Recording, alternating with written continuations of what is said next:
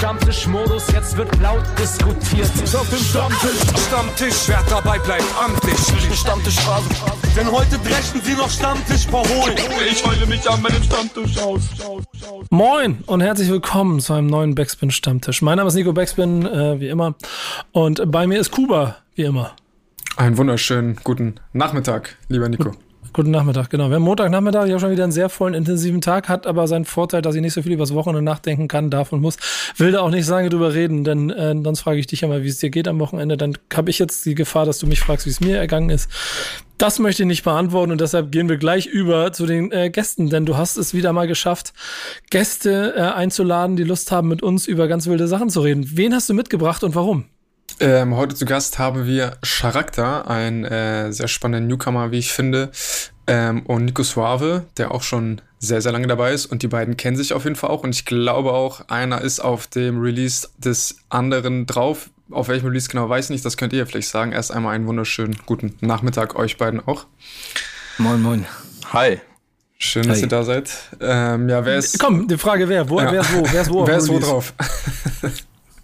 Also, äh, Charakter habe ich kennengelernt tatsächlich bei einer Session für, sein, für seine Sachen. Ich wurde angefragt von meinem äh, Verleger, ob ich Lust hätte, da mal äh, einzusteigen. Und genau, dann haben wir, haben wir einen Song zusammen geschrieben, ähm, haben uns das erste Mal im Studio getroffen, gleich geile Vibes gehabt. Ähm, tatsächlich kommt die Single, an der wir gemeinsam gearbeitet haben, jetzt kommenden Freitag, glaube ich, raus, ne? Ja, genau, Freitag kommt die. Und weil ich halt direkt Fan war, habe ich ihn gleich geklärt für mein Album sozusagen. Sehr gut. Ähm, ja. Mir, mir, ist noch eine Frage aus, aus dem Intro von Kuba so aufgekommen. Ähm, Nico, wann bist du das letzte Mal als Newcomer vorgestellt worden? Gab es mal boah. Situationen?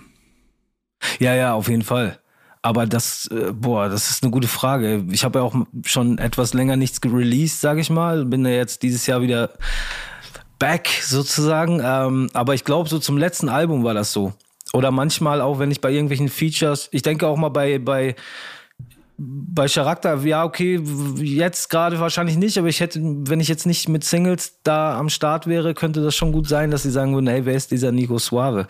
Weil es klar, ne, das ist ein Generationswechsel und viele Leute von den neuen Kids kennen mich einfach nicht. Wahrscheinlich, äh, die Frage ist ganz gut an Chris, der wahrscheinlich gefragt wurde, wer ist denn, wer ist denn dieser Typ? das natürlich auch mal, das wäre wahrscheinlich wirklich ganz spannend. Es gibt ja rund um den großen Anma-Song von Beginner mit Jesus genau diesen riesen Kampf in den Kommentarspalten mit den Generationen. Mhm. Die einen haben immer gesagt, cooler Song von Jesus, aber wer sind die alten Leute? Und andersrum, ja, cooler Beginner-Song, aber was machen die mit diesem Typen da? ähm, ja, genau. Aber, aber es ist, ist lustig. Heißt, heißt so, dass auch für dich so ja immer wieder neue Frühlinge entstehen, habe ich so ein bisschen das Gefühl. Das wird nämlich ganz spannend. Als ich nämlich gehört habe, dass du dabei bist, habe ich nochmal wieder ein bisschen, mir nochmal wieder die Songs angehört, die ich auch in unseren Wochenplaylist bei Thank Backspin gehört habe und habe gesehen, so ja, er ist wieder voll am Start. Ja, das ist halt ähm, ganz interessant. Ich habe, die meisten Leute releasen ja Alben so innerhalb von zwei Jahren, sag ich mal. Ganz gesunden Rhythmus und ich lasse mir da immer mehr Zeit, beziehungsweise, na gut, ich mache halt nicht nur Musik und das ist halt das Ding. Also alles, was ich mache, hat mit irgendwie mit Musik zu tun, aber da ich nicht nur Solo-Künstler bin, ähm, habe ich nicht immer die Zeit, so konzentriert zu arbeiten. Und da muss ich ganz ehrlich sagen, wenn Corona nicht gewesen wäre, aber das ist auch das Einzige, wofür ich dankbar sein kann, dann hätte ich die Platte nicht machen können. Weil mit ein paar Kids und Frau, Sängerin, auch auf Tour. Äh, es ist alles nicht so easy. Ähm, aber jetzt habe ich halt das Album gemacht und ich habe ehrlich gesagt auch wirklich wieder Bock bekommen, weil ich ein gutes Team habe, auch wirklich geile Produzenten und es macht einfach extrem viel Spaß. Und durch die ganzen Writings, ne, ich habe viel mit anderen Künstlern auch gearbeitet, habe ich irgendwie gedacht, okay, teilweise auch gedacht, okay, das kann ich besser als die. Dann da so ein bisschen der Ehrgeiz äh, wurde geweckt, sozusagen. Ey, das kann ganz spannend heute werden. Charakter, um dich vielleicht noch ein bisschen reinzuholen, weil äh, der alte Hasi hier bisher auch so viel geredet hat. Ähm,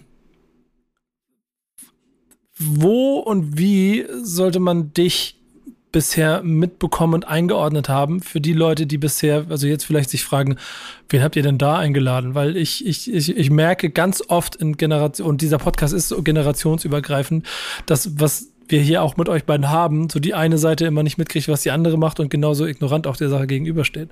Aber ich mich deshalb so freue, dass wir euch gemeinsam heute hier haben. Wo man mich mitbekommen sollte. Ja. Ähm, also ich glaube tatsächlich, so viele Leute haben mich noch gar nicht mitbekommen. Also ich bin doch noch relativ klein. Ähm, aber ich glaube, das kommt jetzt so langsam.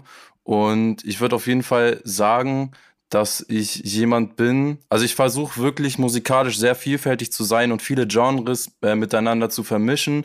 Und ich habe speziell Wert darauf gelegt, äh, einen eigenen Sound zu machen. Und das sind auf jeden Fall Gitarren, Rock-Sound und so weiter. Und ich glaube, da ahnt man mich langsam auf jeden Fall schon. Das hoffe ich zumindest.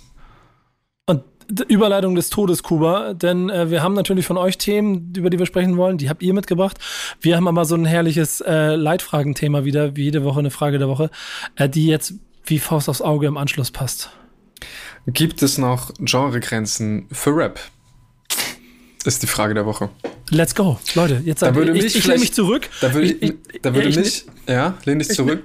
Ich, ich trinke jetzt ein bisschen, mach mal. mal äh, Sharek, da würde mich interessieren, würdest du dich denn überhaupt als Rapper bezeichnen? Mit der Musik, die du machst?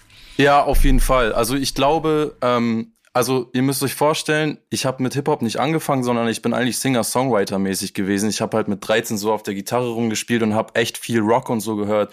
Billy Talent, Linkin Park und irgendwann war das dann aber nicht mehr so relevant und dann kam Hip-Hop und das hat halt meinen ganzen Lifestyle halt krass geprägt halt. So fängt bei Kleidung an, fängt bei Wörtern und so an und es ist eben die Mischung daraus. Ich würde sagen, es ist schon mehr Rock zum Teil, aber mit Hip-Hop-Attitude, für mich zumindest. Das Attitude-Thema kann, glaube ich, ganz entspannt, ganz, ganz entspannt dabei sein, ganz spannend dabei werden.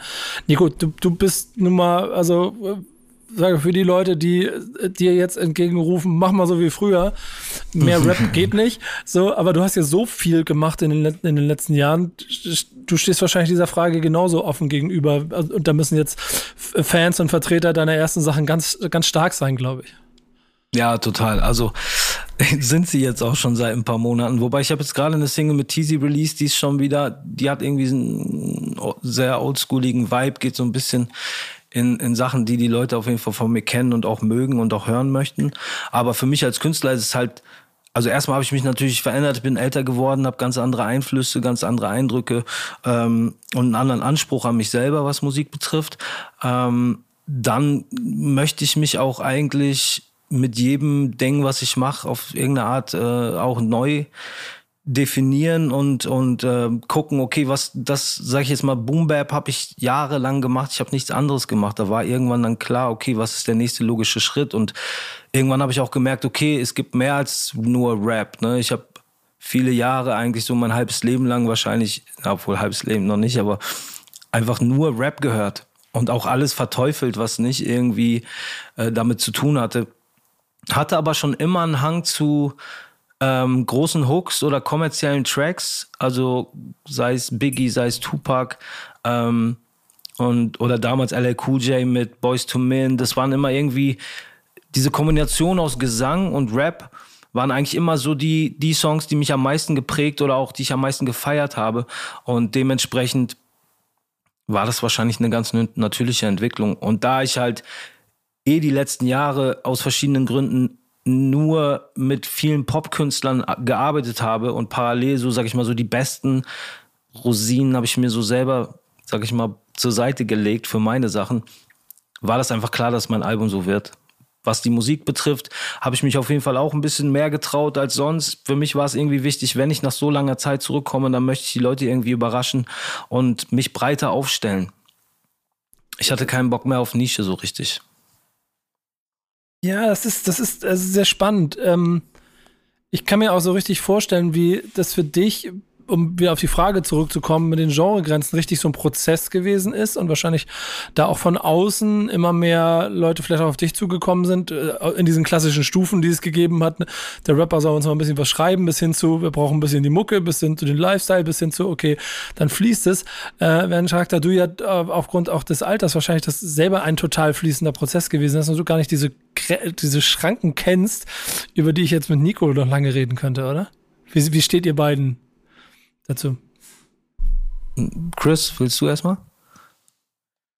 Also ich kenne die Schranken tatsächlich nicht. Also klar, ich bin so, so mit 13 Eminem und so, aber irgendwann kam dann doch auch schon später dieses dieser melodiösere Rap, sage ich mal, bis hin zu keine Ahnung, dann Post Malone und sowas, wo es dann ganz ineinander übergegangen ist und das war auch das, was mich tatsächlich wirklich geprägt hat. Also diese klare Grenze kenne ich auf jeden Fall nicht so wie Nico. Da bin ich glaube ich ein bisschen zu jung für man steht sich als Künstler auch oft einfach selbst im Weg. Ne? Es ist so ein bisschen der Einfluss von außen und so, ja, okay.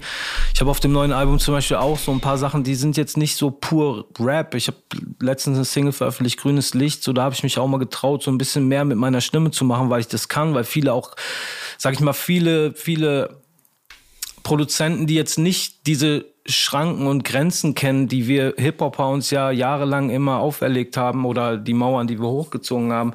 Die haben mir schon länger gesagt, ey, mach mal mehr mit Melodie und ich hab, stand mir so ein bisschen selbst im Weg und habe mich vielleicht auch nicht so richtig getraut, weil ich dachte, okay, ich hatte so ein bisschen Schiss, glaube ich, vor der Reaktion von außen und bei dem Album war es mir aber irgendwie egal. Da war für mich klar, okay, ich will hier meinen Film zu 100% fahren und will mir da auch keine Grenzen setzen. Und die Produzenten, mit denen ich es gemacht habe, kamen halt auch mit anderen Playbacks um die Ecke, wo es, wo es für mich total spannend war. Okay, was kann ich darauf machen? Der Song zum Beispiel mit, mit, äh, mit Charakter auf meinem Album, da habe ich viel ausprobiert, ne? Rapp ich drauf, singe ich drauf, mache ich eine Mischung etc. Und das war einfach ein Prozess, bis wir dann uns eher für was Gesungeneres in Anführungsstrichen, ne, weil ich sehe mich nicht als Sänger. Ich habe eine Frau, die ist Sängerin. Wenn ich mich als Sänger betiteln würde, die wird durchdrehen. Ja, es äh, gibt auf jeden Fall Ärger zu Hause wahrscheinlich exakt, beim Salatschnippeln, ne?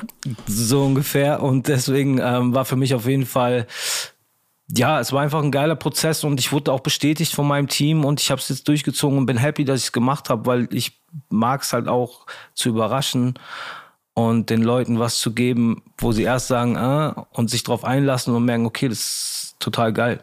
Also, ja.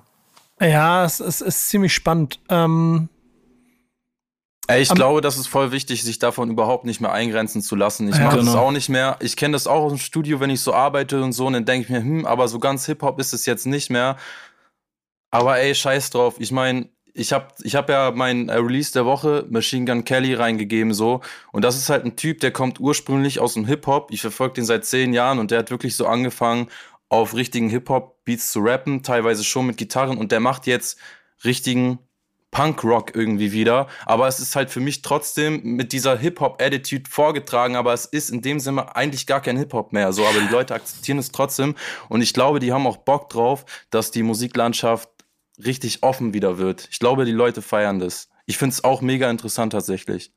Ja, voll. Und es ist ja auch am Ende des Tages so wichtig für ein Musikgenre, dass genau das passiert. Weil nur so kann das Genre wachsen ja. und, und deswegen ist es wichtig, das fing ja schon vor ein paar Jahren an, dass ein Casper äh, das auch gemacht hat oder ein Materia, der ums Eck kam, der irgendwie einen anderen Sound gefahren hat als das, was man irgendwie kannte. Und das ist dann erfrischend und das inspiriert wieder andere und so wächst das Ding. Ist voll geil. Es gibt einen wirtschaftlichen Faktor dabei, den man nicht äh, unterschätzen darf. Als junger Künstler, äh, bei dir, Charakter, ist das ja sicherlich vielleicht noch weniger ein Thema, weil du halt ins Leben reingehst. Nico, du hast aber in deinem Leben, äh, würde ich aus der Entfernung mal so behaupten, alle Höhen und Tiefen mitgemacht, wenn es um ja. die Musikindustrie geht. Welchen, mhm. welchen Einfluss hat dann dieses Verschwimmen von Genregrenzen auf die Art und Weise, wie du Musik machst, auch in Bezug auf kaufmännische Aspekte? Also in erster Linie, ich mache kein, ich mache so nicht, ich mache so keine Musik. Also ich gehe niemals ja. konzipiert äh, an irgendwas ran, wo ich weiß, okay, ich will jetzt damit richtig Platten verkaufen. Klar, wenn ich so eine Nummer mache mit Johannes Oerding, dann mache ich die aber in erster Linie nicht, weil er mir Reichweite gibt, sondern weil ich einfach ihn mag, weil er ein geiler Typ ist, weil wir schon oft im Studio waren und Sachen ausprobiert haben, die dann am Ende nicht rauskamen. Und jetzt war halt einmal der richtige Song dabei, wo wir gesagt haben, okay, das ist es jetzt und das ziehen wir jetzt gemeinsam durch. Aber grundsätzlich ist es nicht mein Anspruch an Musik. Ich will immer das Beste machen und das machen, was mich am meisten kickt. Und ich habe diesen Hang zu, zu großen Pop-Hooklines, das feiere ich einfach ab. Ja, es ist, es ist alles natürlich entstanden. Irgendwie klar, wenn ich ein Instrumental habe, wo ich das Gefühl habe, okay, da passt die und die Melodie drauf und die und die äh, Message oder der Textinhalt, dann kann es natürlich schon mal sein, dass ich sage, okay, das muss schon, das kann, das hat eine gewisse Größe ähm, und es beeinflusst mich dann vielleicht auch mal hier und da, aber ich gehe nicht irgendwie, ich mache kein Album, wo ich mir sage, irgendwie, okay, mit dem Album will ich jetzt Goldstatus haben und so richtig Sellout machen. Das ist nicht mein, so arbeite ich eigentlich nicht. Ich finde das gerade, ähm, Jacques, was du zu, zum Beispiel zu Post Malone erzählt hast, dass das so einen mhm. Effekt für dich hatte. Auch total spannend, wie ich da merke, dass ein Dude, der für mich voll in das Genre passt und ich natürlich aus Genre-Denken komme, ähm, einfach Generationen innerhalb von drei Jahren aufgebrochen hat, dass sie, dass sie allen dass, dass es das halt nicht mehr gibt.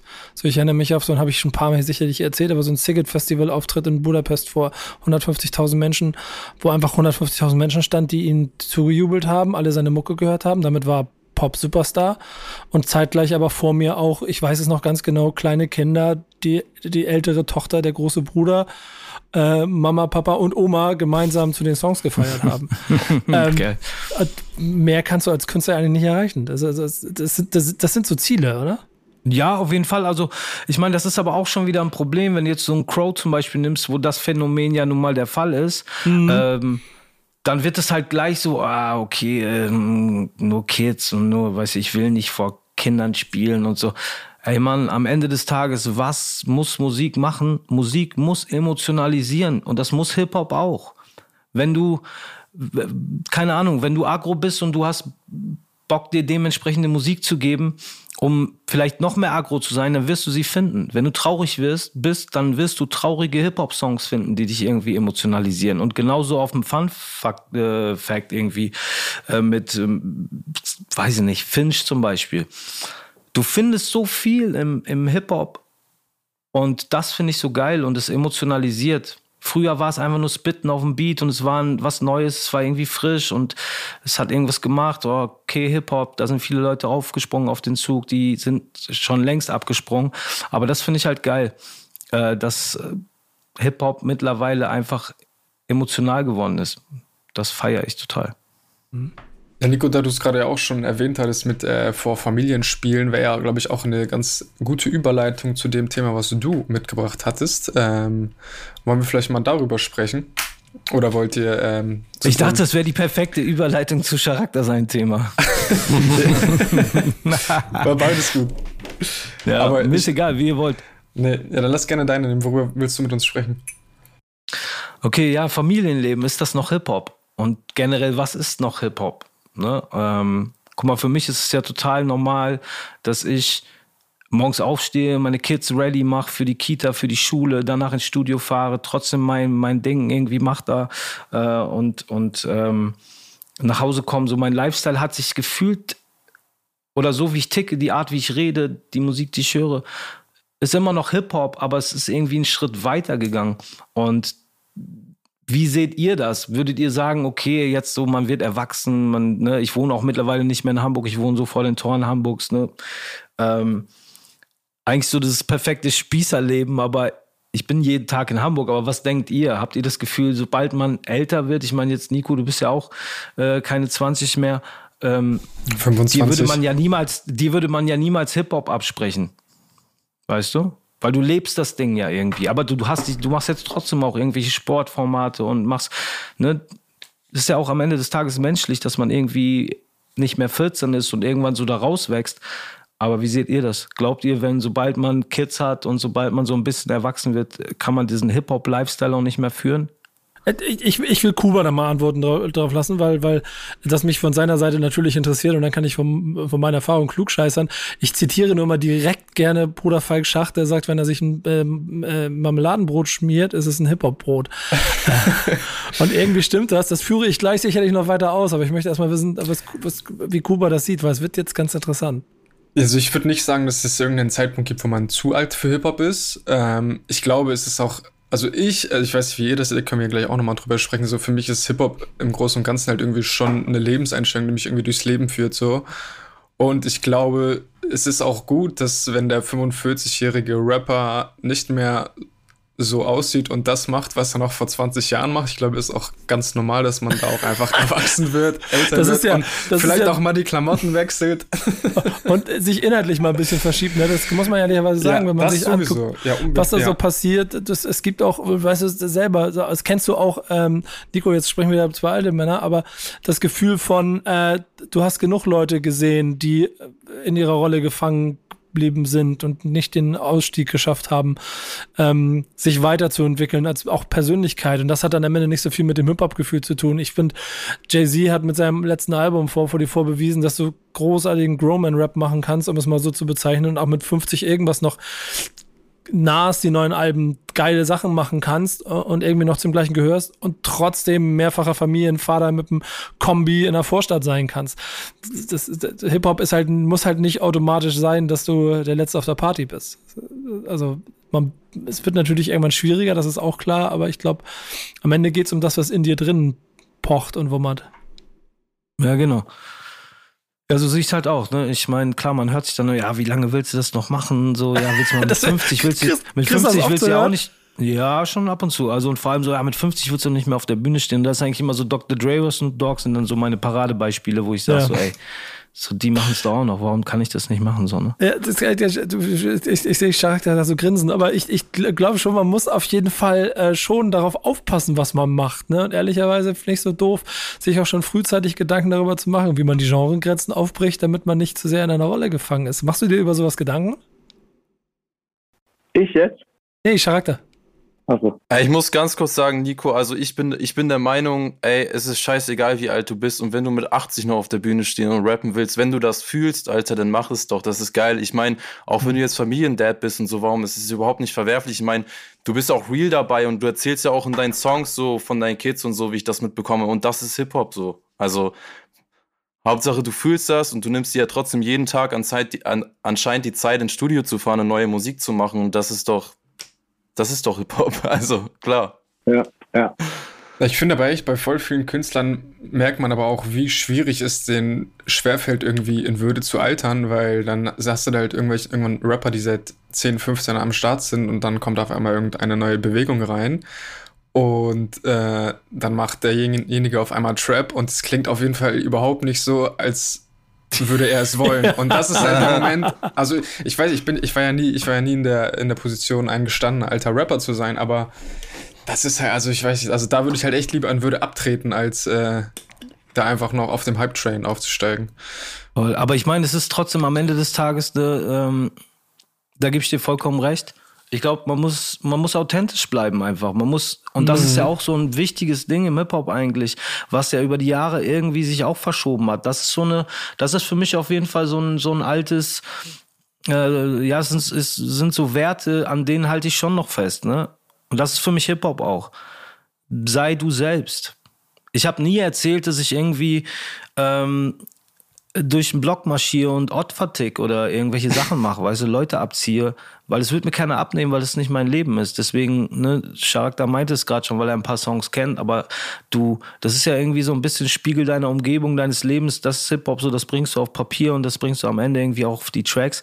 Und das ist für mich, daran halte ich fest und das wird sich, glaube ich, auch nie ändern. Und natürlich wird es auch Leute da draußen geben. Ich habe jetzt gerade auch so einen Song gemacht, Camouflage, der kam vor, der kam im Mai raus. Und da benutze ich halt auch viele Anglizismen, aber jeder, der mich kennt, der weiß, dass ich die andauernd benutze. Und das ist irgendwie, das ist so. Und wenn da jemand natürlich ist, der sagt so, ja, guck dir mal den Suave an, nee, mach die auf 20. Na gut, dann denkt er das. Aber da, das ist mir am Ende egal. Also, ne, und das ist einfach, das ist Hip-Hop. Dieses authentische, sein, sein Ding einfach machen. Ich habe ich hab lustigerweise vor kurzem irgendwo eine Diskussion darüber geführt, ob man Digger noch sagt. Und ich mir vom Bauchgefühl, ey, das, das bin Hamburger, das sage ich seitdem ich irgendwie dann, äh, mit, mit, mit, auch mit, irgendwie mit Hip-Hop darüber sozialisiert wurde und mache mir keine Gedanken über äh, out oder in. So, das ist jetzt nur ein scheiß Wort, wo ich schon verstehen kann, wenn es für Leute abgedroschen ist, wie äh, geil. und du dann schon irgendwann merkst, dass du, dass du alt klingst, wenn du die Dinge machst. Aber ich, ich, ich will die Frage nochmal äh, dich zurückgeben, weil du die vorhin so ein bisschen umkurvt hast, wie das für dich selber ist, so was das äh, Gefühl ist. Ähm, mit dem mit dem Altwerden, mit dem, mit dem Hip-Hop aufwachsen und, und hast du Angst davor, wenn du selber 40 bist und in einer Rolle gefangen bist oder sowas? Nee. Nee, überhaupt nicht. Ey, ich freue mich einfach, dass ich das alles machen kann und ich glaube, ich habe so eine Passion davon, dass ich auch noch wie Nico, sorry Nico, ich weiß nicht, wie alt du bist, aber mit 40 hier auch noch sitzen werde und auf jeden Fall weiter Musik machen werde. Vielleicht ist es dann kein Hip-Hop mehr, vielleicht ist es keine Ahnung, wie das Singer-Songwriter. Ich weiß es nicht, aber ich glaube, das wird noch viele Jahre bei mir anhalten, falls, das deine Frage beantwortet. Ja, auf jeden Fall. Ich, äh, und am Ende, um dann auch auf deine Eingangsfrage, äh, Nico, zurückzugehen, äh, Familienleben ist dann Hip-Hop, ne? Weil es auch einfach zum Alltag gehört und zu dem, was dich ausmacht Exakt. als Person. Ja. Da wäre auch genau. irgendwie sehr hängen geblieben, keine Kinder in die Welt zu setzen, nur weil man auf Teufel komm raus Hip-Hop bleiben ja, stimmt. nee, klar, aber, ne, total. Aber andere sehen das halt ne, schwieriger, aber für mich ist es auch so. So wie Charakter gerade auch meinte, wer weiß, was äh, passiert, ne? Vielleicht sind wir meine Generation die neuen Howard Carpendales in 20 Jahren. ja, kann 30 sein. Jahren. Wer weiß das schon? Vielleicht ist hm. Hip-Hop wirklich in 30 Jahren, wird es immer noch praktiziert von uns. Also, ich, alles ich, kann passieren und ich würde es feiern. Ja, es, es, gibt ja für alles. Also ich sehe ja so in so jemand Leuten wie Alligator auch auf jeden Fall die Reinhard Mais der Neuzeit. Insofern, es, ist, es gibt überall so aus Hip-Hop heraus, glaube ich, Dinge, die äh, also dicke Fußstapfen hinterlassen. Also bin ich auf voll jeden Fall. Apropos Fußstapfen, ich baue jetzt eine gekonnte Überleitung zu unserem nächsten Thema, denn äh, Nico, du hattest es vorhin auch schon gesagt, dass Musik emotionalisieren soll und äh, das ist ja, glaube ich, eine hervorragende Überleitung für das Thema, das äh, der junge Charakter mitgebracht hat. Worüber willst du mit uns sprechen? Ja, ähm, ich wollte auf jeden Fall gerne darüber sprechen, dass ich finde oder dass ich mir die Frage stelle, wann wird es wieder Zeit, dass Mainstream Hip-Hop so richtig emotional wird? Ähm, weil ich finde, irgendwie in der Welt geht gerade so unfassbar viel Scheiße ab und irgendwie die letzten eineinhalb Jahre hängen unzählige Leute zu Hause. Ähm, keine Ahnung, psychisch werden Leute krank und so. Und ich frage mich halt, in, inwieweit sehen, sehen Hip-Hop-Leute es als Aufgabe, wieder anzufangen, über sowas zu reden? Das ist halt meine Frage. Was sagt ihr dazu? Ähm, wer will? Ja, leg los. Du hast schon los. angefangen. ja, es ist ja, naja, also es ist auch ein schwieriges Thema, ne? Gerade in der heutigen Zeit ist es, ne, sobald du dich irgendwie politisch äußerst, wirst du auf jeden Fall immer jemanden finden, äh, und viele finden, die das nicht feiern, wie du dich äußerst. Du musst ja wirklich aufpassen, welche Wor Worte du benutzt, weil es wird dir direkt irgendwie vielleicht falsch ausgelegt. Schüchtert natürlich auch Leute ein. Früher standen die Beginner für politischen Rap und irgendwann haben sie das nicht mehr gemacht und das haben die Leute total gehatet. Also viele Die Hard Fans von den Jungs und dann haben sie mal wieder was politisch gemacht, da war es auch nicht korrekt. Ich glaube, es ist einfach total schwierig, aber du hast vollkommen recht. Also gerade in der jetzigen Zeit, so ich will jetzt hier nicht die ganze Zeit Werbung für meine Sachen machen, aber wir haben gerade auch, also Tizi und ich eine Single gemacht, die heißt Liebe, die, diese Welt braucht Liebe, wo sind all die Helden hin? Weil ich glaube, wir Musiker haben schon die Möglichkeit, ein Movement zu starten und da irgendwie Stellung zu beziehen und was zu bewegen in irgendeiner Form, machen das aber nur begrenzt, weil in der heutigen Zeit, gerade wie schon erwähnt, viele dann halt keinen Bock haben, den Shitstorm zu kassieren oder was auch immer. Aber ich finde es auch schade. Aber ich habe irgendwie das Gefühl, dass ich trotzdem auch durch Leute wie dich, äh, Chris, da das wieder in die Richtung geht, weißt du? Also ich meine auch gar nicht politisch, ne? Also es geht jetzt Ach hier so. nicht irgendwie, es ah, geht okay. jetzt nicht darum, dass irgendwelche Rapper jetzt sagen, okay, ich finde das scheiße, wie die Regierung das und das und den Lockdown gehandelt hat, sondern es geht darum, dass ich, dass, dass da einfach ganz neue Themen aufkommen müssten, meiner Meinung nach, weil es sind eben tausende jungen Menschen, denen, denen es gerade wirklich so echt nicht gut geht, so und ich finde halt, da sind halt Themen, die, die sind so teilweise fehl am Platze, finde ich. Und ich frage mich, wann kommen so die Leute, die diese Themen auf die Karte bringen? Weil in Amerika gab es diese Wave schon lange, wie so ein XXX, der sich wirklich irgendwie so krass mit diesem Thema auseinandergesetzt hat, mit Depression und wirklich mit Fans Livestreams gestartet hat und irgendwie mit denen gesprochen hat und so. Und ich finde, das ist hier noch nicht so ganz da. Und ich frage mich halt, meint ihr, das kommt oder wo ist das? Ich meine, weil jetzt gerade ist irgendwie die richtige Zeit dafür. Ich meine, die halbe Welt ist gerade am Brennen. Wir haben eine fucking Pandemie. Wirtschaftskrise und so weiter. Und ich bin halt der Meinung, diese Themen sollten wieder Platz finden, so. Da ist ja ein schmaler mhm. Grad, ne? Also das eine ist die Emotionalität, die auch mit der eigenen Zerrissenheit zu tun hat, die du schon vollkommen beschrieben hast. Und dann ist man aber relativ schnell bei dem, was, was Nico meint, wenn man das politische Thema groß aufmacht, geht es auch um die gesellschaftlichen Verschiebungen, die wir gerade aktuell im, im Deutschrap genauso wie, wie gesellschaftlich insgesamt haben. Mit, mit einfach so Dingen wie Gender-Thema, wie mhm. ähm, all den grundsätzlichen Fragen, wie du dein Leben in einem Land bestreiten möchtest, ob du eine Maske tragen möchtest oder nicht und so weiter und so fort. Und es wird überall schnell emotional und politisch. Und genau das, was er sagt, sehe ich aber auch in der Problematik, dass es ganz wenige Leute gibt, die, eine, ähm, die, die diesen Schritt gehen, sich voll zu exposen, um zu zeigen, wofür sie stehen und was sie machen möchten und entsprechend auch, glaube ich, immer vorsichtiger mit werden, weil es eben für alles Gegenwind gibt. Und den gibt es ja sogar für, wenn du zu emotional und dann vielleicht auch eine, eine sehr emotional weiche Seite von dir zeigst, theoretisch sofort Angriffsfläche lieferst, dass sich der andere angreift. Und ich glaube, da bin ich aber auch voll bei Nico, dass es eine komplette Generation braucht. Und das sehe ich nämlich auch. Das ist eine, das ist einfach, dass, dass eine ganze Generation gerade dabei ist, das so ein kleines bisschen aufzubrechen. Trotz aller Härte, trotz ja. allen Problemen, die es in diesem Land, in der Gesellschaft eigentlich weltweit gibt, dass man da sensibilisiert. Denn it, it, so Kleinigkeiten, um es gesellschaftlich aufzumachen, ich bin mir ziemlich sicher, dass wir in 20 Jahren nicht mehr in dem Umfang über Klima und über Ernährung reden werden, sondern dann wird der Großteil vegan sein und es wird weniger und, und mehr erneuerbare Energien geben, als es jetzt Diskussionen darüber gibt. Es ist mhm. alles eine Frage der Zeit.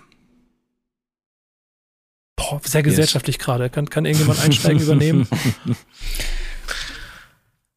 Ah. Kuba? Mm.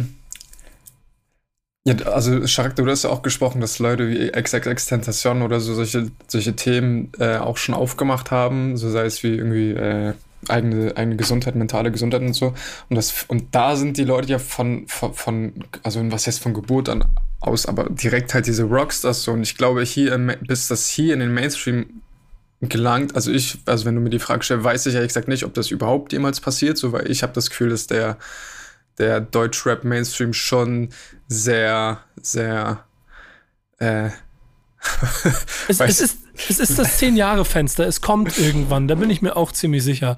So, mhm. aber ich weiß schon voll, was du meinst. Es gibt halt einfach einen anderen Ansatzpunkt hier, mhm. so was das Ganze angeht. Und trotzdem gibt es ja auch Leute wie Sierra Kid, die auf jeden Fall solche Themen, also die sich eigentlich nonstop mit solchen Thematiken beschäftigen und die mittlerweile Stimmt. auch eine sehr hohe Reichweite haben. Also der, der, der, der Twitch, der glaube ich, äh, der, der streamt alle zwei Tage vor, vor ein paar tausend Leuten so, ist dann natürlich eine andere Community und in dem Sinne kein Mainstream, aber ich glaube auch, dass es da auf jeden Fall gewisse Entwicklungen gibt und äh, ich sehe da auf jeden Fall auch nicht schwarz. Vor allem ist die Szene ja auch so groß, so.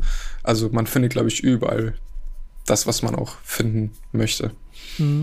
Ja. Ich, bin, ich, ich, bin ja immer schon glücklich darüber, wenn Emotionen zeigen.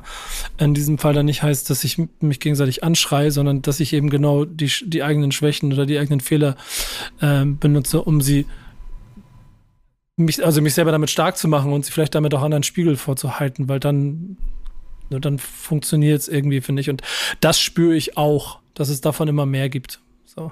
Das, äh, ja. allein, allein schon besagte Kandidaten, die wir heute alle so ein bisschen besprochen haben, da gibt es genug Leute, wo ich genau die gleichen Gedanken schon hatte, ähm, dass das irgendwie anders ist als früher. Früher waren irgendwie alle cool und jetzt ist so viel Zerbrechlichkeit in der Musik, die ähm, nicht weniger werden wird, weil, und ich glaube, das ist äh, ehrlicherweise auch ein Punkt, da, kann, da bin ich dann vielleicht auch der falsche Ansprechpartner. Ne? Ich meine, ich habe in meinem Leben jetzt genug gesehen oder schon eine Menge gesehen, nicht genug, aber eine Menge gesehen, so dass ich vielleicht auch mit manchen Situationen noch anders umgehen kann, als die Probleme, der ich jetzt, äh, den ich jetzt ausgesetzt wäre, wenn ich 20 bin. Das ist ja auch noch mal ein bisschen was anderes.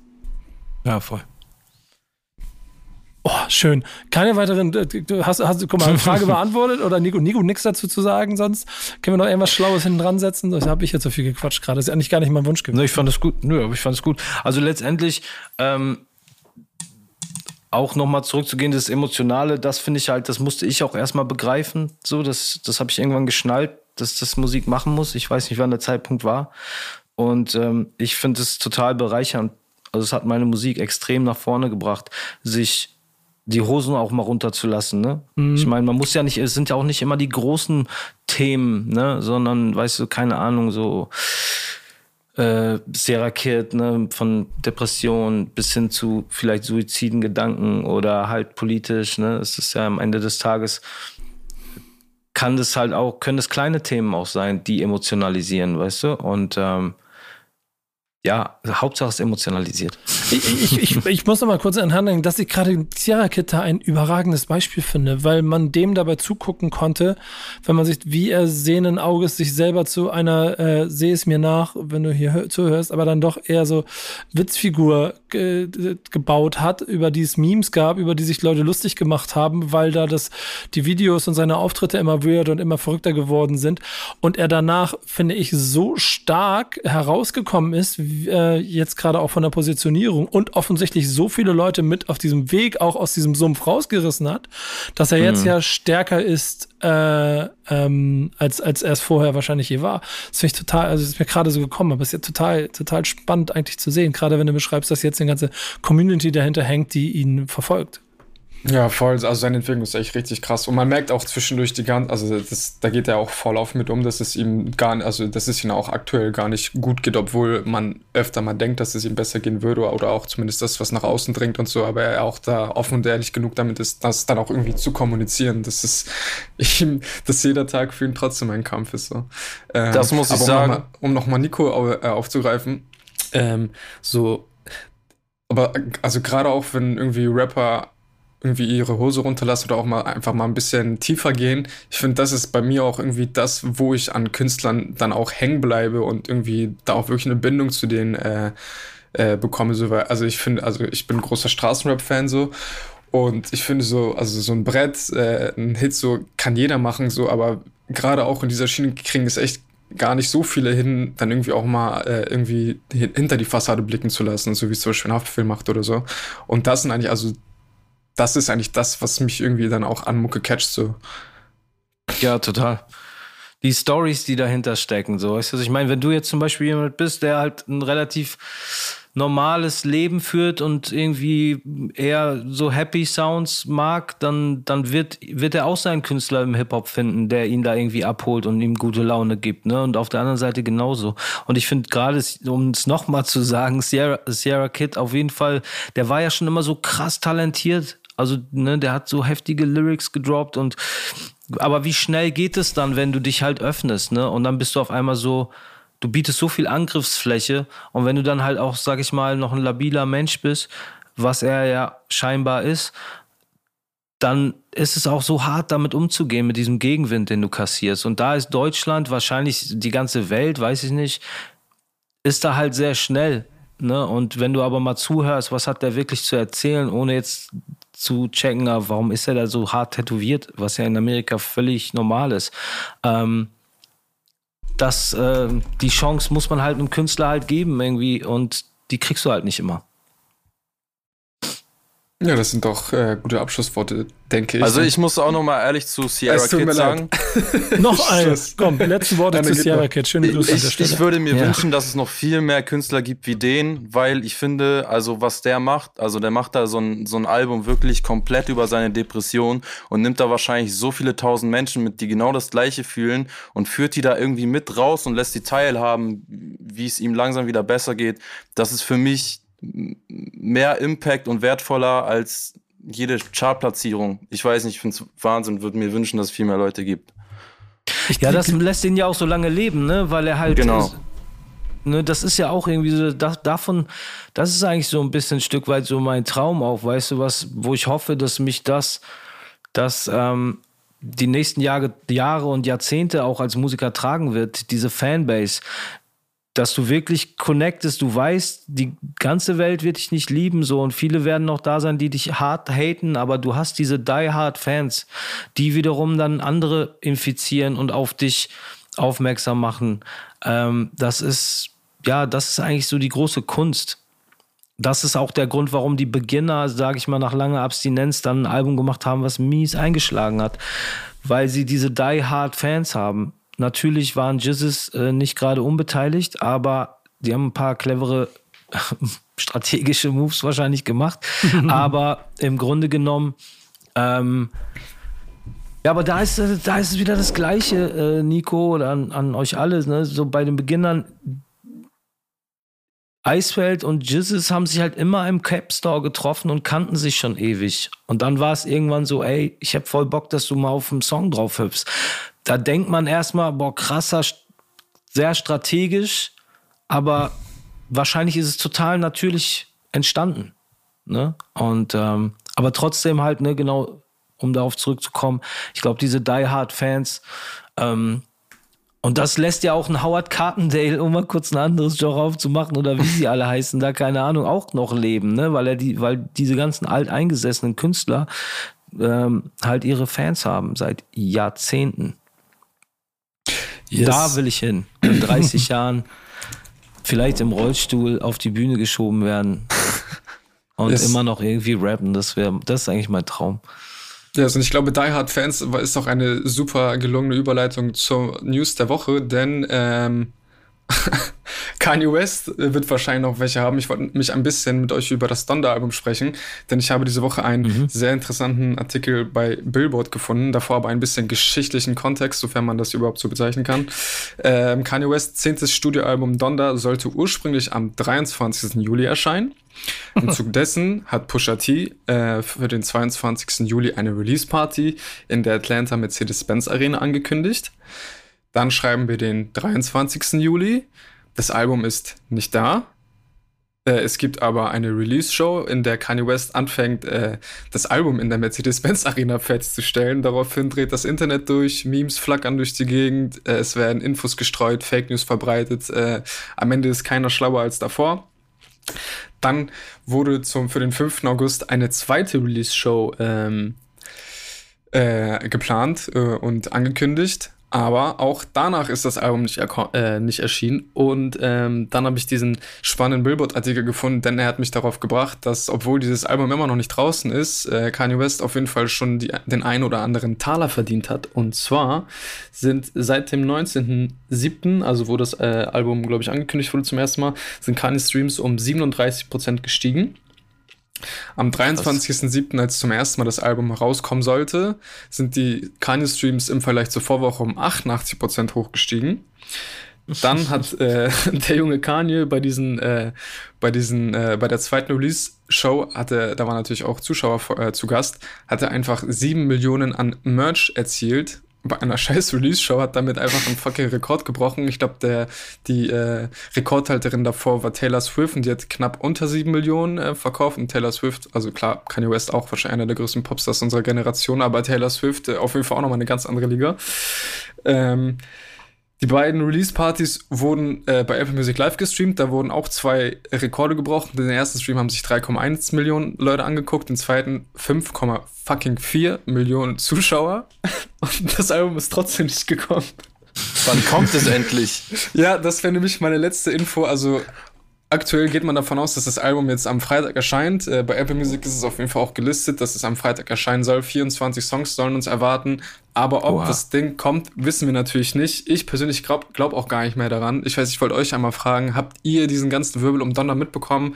Nervt es euch? Findet ihr das interessant, was Kanye da, da macht? Weil ich äh, finde es einfach nur noch anstrengend.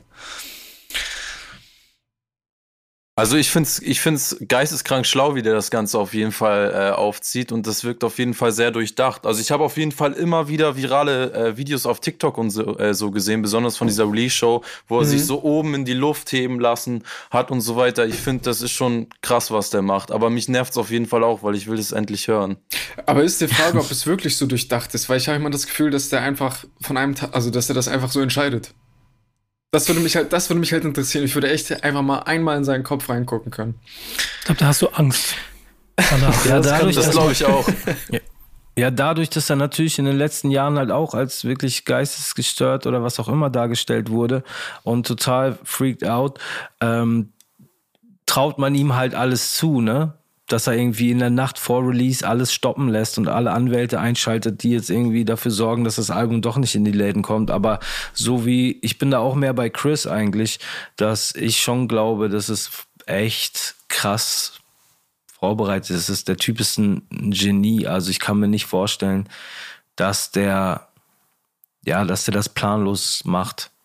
Die, die, die veröffentlicht von, welches Album war das mit dem, mit dem Klinker-Eingang im Madison Square Gang, was er dann da released hat? Das war doch, das, das war ja im Prinzip nur die Vorstufe davon, ne? Ich überlege gerade, welches das war, weiß ich nicht mehr. Ähm, ich habe immer so ein bisschen bei dem ganzen Thema fast Sorge, dass, also durch wahrscheinlich, wie ich es auch sehe, strategisch sehr, sehr schlaue Moves, die Musik so ein bisschen über, über, über, überdeckt wird und über ja, die ja. weniger gesprochen wird als über das Drumherum, was ja auch schon beim letzten Release eigentlich so war, dass die von ehrlicherweise von den oder den letzten beiden Releases eigentlich von den Alben selber nicht so viel hängen geblieben ist als von den ganzen Nebenkriegsschauplätzen, die er über die Zeit geschafft hat. Wo wir ja. dann wieder bei dem Thema werden, alt werden mit der Musik und der Rolle, in der man steckt. Also ja, aber das Ding ist, okay, sorry. Achso, nee, mach du, alles gut. Ich finde halt, ähm, guck mal, als Kanye irgendwann um die Ecke kam und so einer der gehyptesten Produzenten war, der auf einmal gerappt hat. Ähm, und man hat gemerkt, okay, der Typ macht einfach krasse Sachen und der bringt ja geile Künstler zusammen mit ihm und es funktioniert alles super etc. Und man wurde so Kanye West Fan. Ähm, was ich bei ihm immer äh, spannend fand, er hat sich eigentlich immer weiterentwickelt und immer neu definiert als Künstler. Das hat ihn ja auch irgendwie so ein bisschen zu einem Genie werden lassen oder so mhm. gezeigt, dass er eines ist. Ähm, mittlerweile ist der Typ ja auch einfach eine Marke. Das heißt, er macht sein Geld mit Klamotten, der macht macht seine Musik, vielleicht produziert er noch irgendwas, steht in der Öffentlichkeit, macht dieses und jenes. Der, der ist ja nicht nur mehr Rapper, wo wir Fans dann irgendwie denken, boah, der reißt sich ein Bein aus für die nächste Platte. Das heißt, dieses ganze Ding, wie, wie bereite ich das auf? Okay, wenn das so spannend, dann verkaufe ich noch ein paar Schuhe, mach noch dies. Das ist so ein Gesamtding bei dem. Und ich glaube, der guckt auf das große Bild, während wir auf ein, ein, ein kleinen Stück, der für uns total groß ist, weil wir das natürlich mit Kanye in Verbindung bringen. Ey, krasser Künstler, krasser Produzent, dies, das, jenes. Aber für ihn ist das nur ein Teil des Puzzles.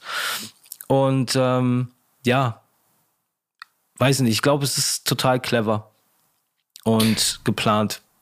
Und wie du gerade auch schon meintest, ich war nicht so drin in dieser Donda-Geschichte, um da so richtig äh, deep jetzt mitzusprechen. Aber wie du meintest, so, ey, auf einmal gab's äh, äh, Memes und gab dies und Verwirrung und bla bla bla. Das ne, das, wer weiß, ob das nicht alles vorbereitet war und gesteuert wurde von irgendeiner krassen Agentur, I don't know. Ja, ähm. ja, ja, ja, im Endeffekt gibt es auch keine schlechte Promo in dem Sinne, aber das, was Nico, was du meinst, halt, sehe ich halt auch das Problem, dass wir jetzt irgendwie vier bis sechs Wochen, je nachdem, ob das Album jetzt diese Woche überhaupt erscheint, dass wir die ganze über dieses Album sprechen, aber dann ist das Album da und was ist, wenn es auf einmal irgendwie egal ist und nach einer Woche hat, spricht man einfach nicht mehr darüber. So, also die Gefahr sehe ich tatsächlich auch, wobei Kanye ja, wahrscheinlich so groß genug ist, dass es ihm egal sein kann, weil es, ja, weil es trotzdem genug Leute geben wird, äh, die das pumpen werden. So. Exakt, weil vor allem glaube ich auch so diese, die, ich meine, ich weiß, ich stecke ja nicht in seinem Kopf mhm. und ich, ähm, aber dieser, dieser Punkt als der Produzent oder der Rapper, der Künstler, der Klamottendesigner, da ist er ja schon drüber hinweg.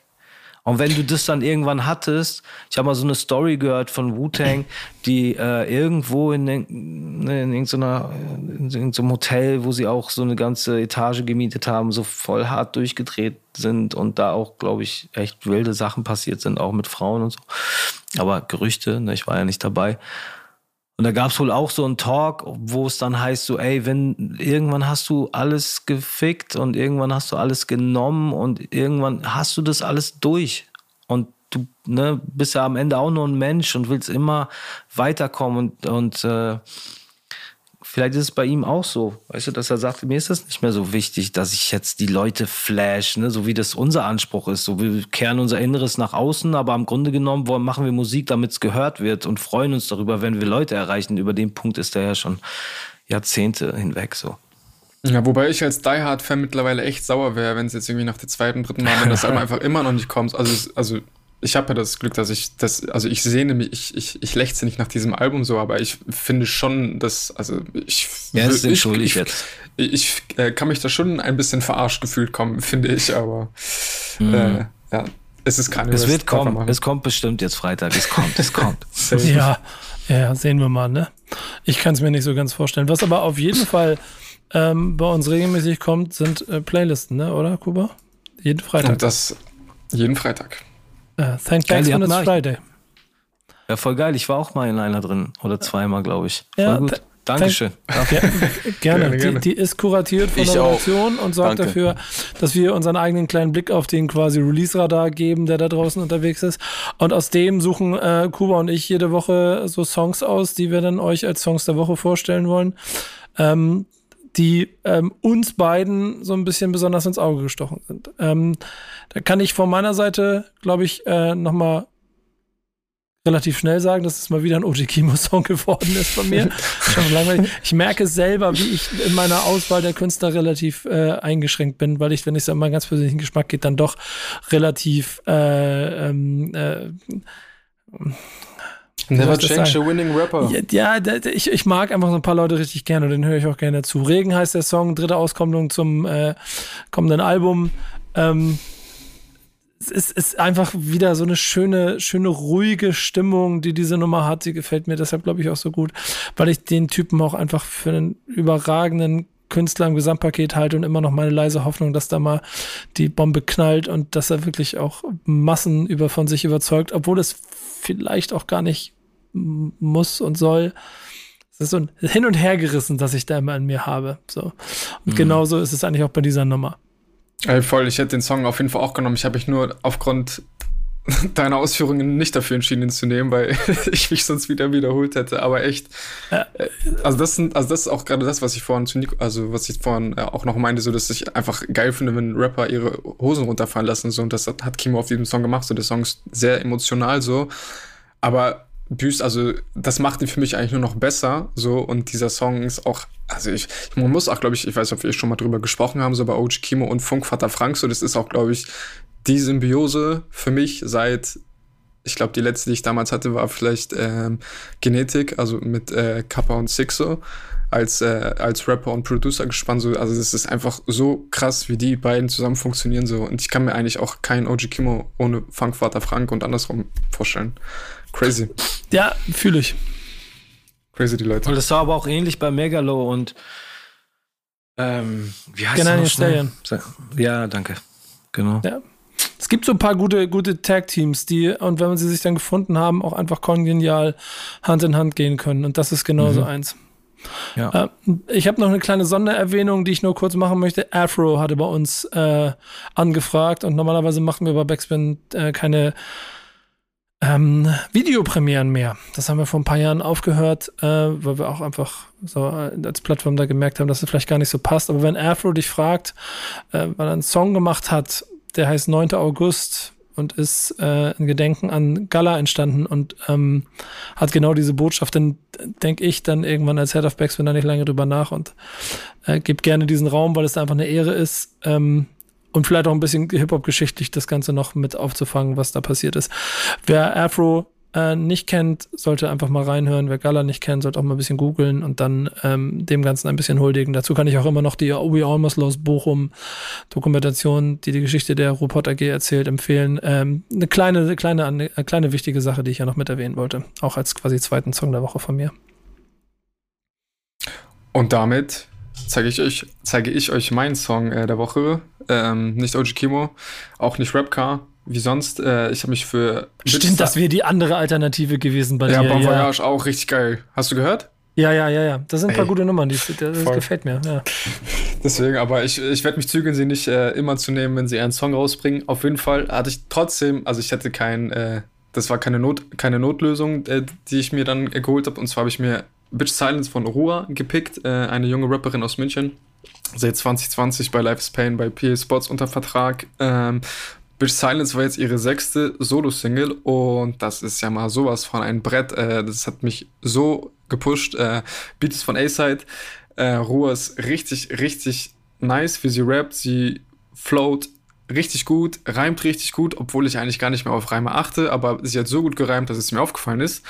Äh, und auf dem Song verteilt sie derbe viele geile Ansagen und Absagen. Ich habe mir tatsächlich auch schon ein paar Sachen rausgeschrieben. Bin keine Kim, keine Cardi, aber ein bisschen wie Kanye. Vertriebe bieten sieben Stech, doch ich bin keine Barbie. Guck, ich hab Heavy Rick James, Ad Lip Taste, Resting Bitch Face, so wie Ashley Tisdale.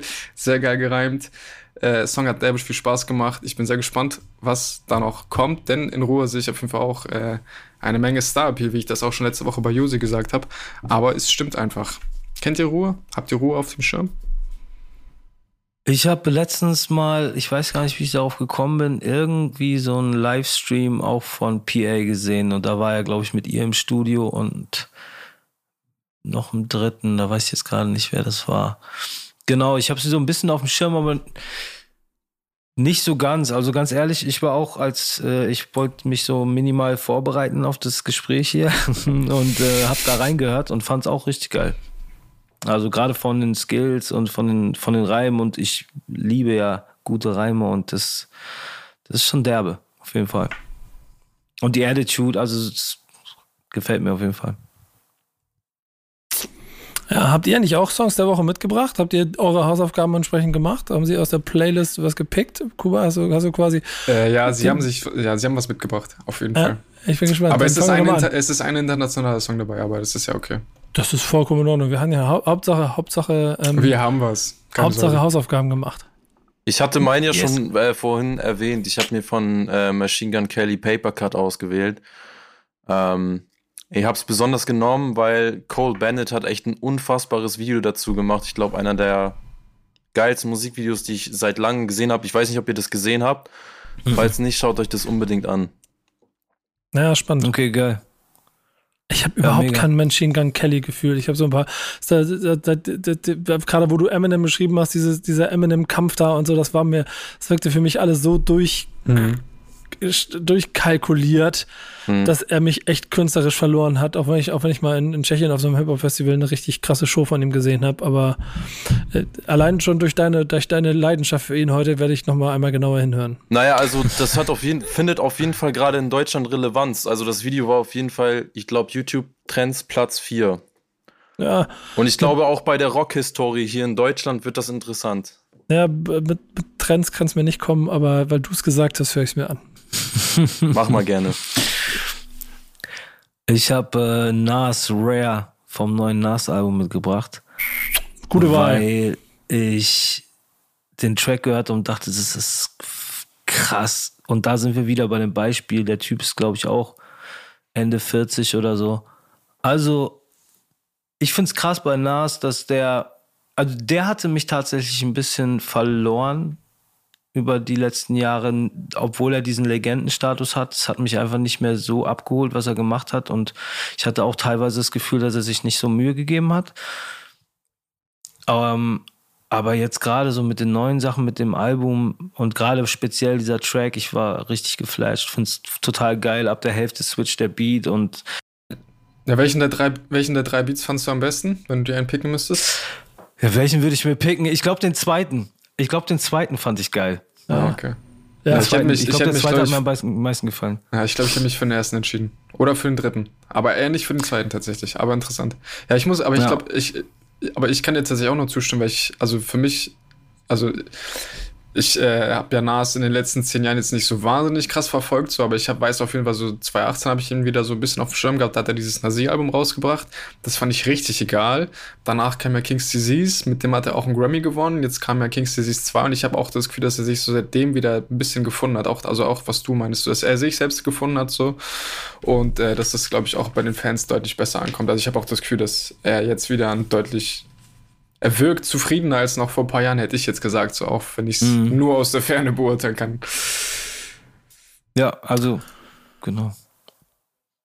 Na, ist ja eine gute Hausaufgabe für dich übrigens irgendwann mal. So. Safe, gerne. Ihr habt ja Hausaufgaben mitgebracht, ihr beiden, ne? Äh, Ich hoffe, wenn nicht, dann habt ihr jetzt die Möglichkeit, noch eure Hausaufgaben nachzumachen. Haben denn Sie. wir müssen kurz noch unsere vorhandenen besprechen. Äh, bei mir war es von Roger Reckless äh, Slum Village mit äh, The Look of Love Part 2. Ein äh, äh, generell muss ich sagen, das gesamte Paket, so die, die Jay Diller Sachen zu der Zeit, so da bin ich später eingestiegen. Ich kann mich noch genau daran erinnern, wie die Kollegen der Juice alles darum immer so früh Hype Train abgefeiert haben. Auch ein Slum Village Album mal Album des Monats oder Album der Ausgabe war. Und ich so, glaube ich, d- d- warum auch immer, so ein bisschen längere Einstiegsphasen hatte, so dass ich auch viel von dem so erst so langsam für mich wieder entdeckt habe. Genau wie ehrlicherweise diesen Song, an den ich mich erinnert habe, als ich ihn in der dritten, vierten Runde gehört habe. Und irgendwie, ähm, sehr viel, sehr viel f- f- f- Freude an, an der ganzen, wie soll man sagen, an dieser, an dieser ganzen Emotionalität hatten wir vorhin, aber das, das ist vielleicht ein so großes Wort dafür, aber diese, diese Stimmung, die das Ganze mitbringt. Das hat sehr viel Spaß gemacht. Wie gesagt, produziert von äh, Dilla vom äh, Best Kept Secret Album.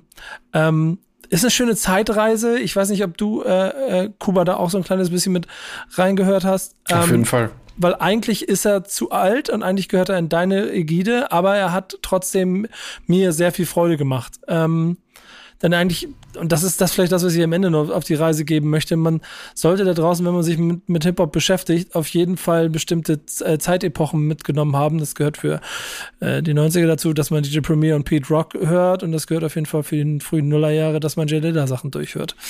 Äh, und genauso ging es mir, als ich wieder reingestiegen, äh, reingestiegen bin. Deswegen Roger Reckless Hausaufgabe fast verfehlt, weil zu alt für mich, aber es war wieder ein schöner Rückwärtsgang. Auf einer Skala von 1 bis 10, wie fandest du den Beat? Ähm, eine 7. Eine 7? Ja. Das überrascht mich. Ich fand ihn Warum? nämlich sehr geil. Ja, das mir, das, also ich, ich würde ihm jetzt auch nicht mehr als eine 8 geben, aber 7 Dach, also 7 ist für mich so ich ein bisschen, bin kein, ich bin kein Jay, Ich bin kein Jay Diller Jünger. Mhm. Diese, ich glaube, das hängt auch ein bisschen mit dieser Produktionsart zusammen, dass es halt ein ähm, bisschen ähm, jetzt, jetzt, jetzt würde ich, gebe ich mich auf dünnes Eis, aber es war ein bisschen Art-Tempo, also, so, so, war nicht alles komplett konform, äh, wie genormt, wie ich es, wie ich es aus den 90ern gewohnt war und so. Und damit habe ich ein bisschen Einstiegsschwierigkeiten gehabt. Aber äh, Legende und fraglich. Und einfach eine sehr schöne, smooth Nummer. Hast, hast du ihn auf dem Sender? Kennst du den Song? Nico, ist logisch, dass ich dich frage. Ja, ich, ach so, du fragst mich. Ja. Ähm, also ich bin im Gegensatz zu Nico ein Jay Diller Jünger. Also ich habe das gefressen damals. Ich fand das so geil. Auch so ein Hightech, der dann später um die Ecke kam und halt total Diller beeinflusst war. Das war so voll mein, meine Welt. Ich fand es so geil, dass es eben nicht so ähm, also war einfach anders, ne? wie er die Hi-Hats gesetzt hat, die Drums, alles so derbe laid back und es hat aber gegrooved wie Sau. Dann kam so Slum Village, die so locker, flockig irgendwie drüber gestiegen sind über den Beat und das war irgendwie eine krasse Zeit. Auch so, was man dann für Songs entdeckt hat, wie der ist von Jay Dilla, wie krass, oh, habe ich auch so hart gefeiert, so zum Beispiel Farsight, was war das? Nicht Drop, ähm, boah, welcher Song war das nochmal? Weiß ich jetzt nicht, aber er hat diverse Farsight-Sachen gemacht. Dann hat er dieses eine Ding mit äh, Q-Tip und Janet Jackson gemacht. Das war einfach krass. Also ich habe es wirklich gefressen und es hat meinen Sound tatsächlich auch wirklich inspiriert. Das heißt, wenn ich so alte Alben mehr anhöre, dann hörst du den Einfluss, weil ich auch da mit Rick Marvel zum Beispiel gearbeitet habe, ein Produzent ähm, aus Frankfurt, jetzt äh, Berlin. Ähm, ja, also ich habe dann wirklich auch geguckt, das, das hat meinen Sound total geprägt. Mike Drop. Und ich überlege gerade, ja. ich überlege gerade, Got, Got Till It's Gone ist das, ne? Ja, genau, Got Till It's Gone, genau. Oh ja, krass. Schon, krass, schon, krass, was für ein krass, krass, krass, krass, krass. Das war, das ist, mhm. das ist ein, das, das ist ein Alltime Classic. Ähm, so. Meine ähm, Hausaufgabe. Ja, genau. Meine Hausaufgabe war äh, Crawl Before You Ball von Saphir. War mir davor kein, kein Begriff, muss ich an dieser Stelle gestehen. Äh, deswegen auch ein wenig Kontext. Äh, Saphir, nicht der deutsche Saphir. Äh, aka Reggie Gibson ist ein Rapper, Produzent und Schauspieler aus Oakland, Kalifornien gewesen. Oder ist er immer noch, denn er lebt noch. Äh, war Teil des Golden State Projects mit äh, Razcast und Exhibit, lebte soweit ich das äh, recherchiert habe, äh, eine Weile mit Tupac zusammen und wurde auch Tänzer bei Digital Underground. Ähm, das war ein Hip-Hop-Duo rund um Shock G und äh, Chopmaster J, wo Tupac vor seiner Solo-Karriere als Backup-Tänzer tanzte und dort auch äh, Shock G auf ihn aufmerksam geworden ist. Und ähm, ich glaube auch auf dem Debütalbum Tupacalypse hat er auch ein paar Beats für Tupac beigesteuert. Das einmal ein bisschen zu Saphir, auch wenn ich gerade sehr viel zu Tupac gesagt habe. äh, Song Crawl Before You Ball erschien 1998 auf dem Album The Hitlist und äh, featured Shock G und Toyka Troutman, den Typen habe ich gegoogelt, aber ich habe nichts zu ihm gefunden. Vielleicht hat Roger das letzte Woche ein bisschen äh, gesagt, müsste ich sonst nochmal nachhören. Auf jeden Fall äh, im Song rappt Saphir über den Hustle in seinem Life, äh, dass er sich keine Pausen gönnen kann, weil er einfach noch nicht da ist, wo er will. Und ja, es geht einfach um den täglichen Hustle, äh, um sich irgendwann ähm, ja, ein schönes Haus, ein schönes Boot zu kaufen. Und genau, in diesem Song nimmt er sich auch dabei nicht zurück. Äh, man merkt in den Zeilen, wie er ackert und ackert, denn er ist noch nicht an dem Punkt, wo er gerne sein wollen würde. Und das Ganze geschieht auf einem sehr schön, wenn auch, wie ich finde, etwas sehr lautem ähm, ähm, Beat mit Trompetensample. Ich weiß nicht, vielleicht habt ihr den Song gehört. Für mich war der Beat ein bisschen zu laut tatsächlich, muss ich sagen, aber ist jetzt auch gar nicht so wichtig. Und für alle Sample-Digger habe ich auch noch eine schöne Information. Der Song sampled Fantasy von Earth, Wind and Fire. Ähm, Hausaufgabe war gut. Beat hat sehr gescheppert. Freue mich. Also ich habe eh, glaube ich, das Glück bei diesen, äh, bei, bei meinen Hausaufgaben, weil ich eigentlich so gut wie immer geile Beats bekomme. Weil in dieser Zeit gab es, glaube ich, keine schlechten Beats. Mein Song ist auf jeden Fall von Schmidt, keiner von den Quarterbikes. Ich glaube, den habt ihr alle schon mitbekommen, aber ich finde den Typen unfassbar und für mich einer der stärksten Künstler auf jeden Fall gerade auf dem Markt, vor allem lyrisch. Ja, das kann interessant werden. Das, ja, da bin ich auf jeden Fall auch gespannt auf deine Meinung, Nico, auf deine Meinung zu Schmidt. Was ja, du von ihm hältst. Ja, ja, ja. Das, das, das, das, das, Gute, das Gute ist, ich habe da auf jeden Fall eine Quelle, die werde ich nochmal anzapfen. Und dann kriege ich ein äh, bisschen Infos darüber. Kann ich noch mehr klugscheißer nächste Woche. Nehme ich mit. Äh, nehmen, wir, nehmen wir jetzt einen Nico Ach, Schmidt, warte mal, Schmidt, warte mal ganz kurz. Schmidt aus Berlin, der Dude, der Sänger, der mit Fahrrad oder nicht mit Fahrrad, sondern mit, mit wie heißt, wie heißt der Produzent von. Produzent weiß gar nicht, aber wir reden vom gleichen Schmidt. Zurück zu deiner Hausaufgabe, Nico Suave. Gibt es einen Nico Suave-Song für Kuba Backspin als Hausaufgabe? Ähm. Ja, nehmen wir den. Welchen nehmen wir? Ja, ich hatte ja eigentlich diesen Kanye-Track, den ich auch total feier, sonst nimm den doch einfach und mal gucken, was dir einfällt, was das Sample etc. Nimm den mal auseinander. Get him high für Kanye West. Den nehmen, nehmen wir. Äh, und ich habe meine Hausaufgabe und wir hatten zwei starke Gäste heute, deswegen vielen, vielen Dank, dass ihr dabei gewesen seid. Ähm, Danke auch. Ich hoffe, ihr hattet ein bisschen Dank. Spaß und kommt wieder. Total. Auf jeden Fall. Dann macht's gut. Das war's mit dem Backspin Stammtisch. Bis nächste Woche. Tschüss. Ciao, ciao. Tschüss. Ciao, ciao. Stammtischmodus, jetzt wird laut diskutiert. Auf dem Stammtisch, Stammtisch, wer dabei bleibt, amtlich. Stammtisch Phasen. Denn heute brechen sie noch Stammtisch verholen. Ich heule mich an meinem Stammtisch aus. Backspin. Backspin. Backspin. Backspin.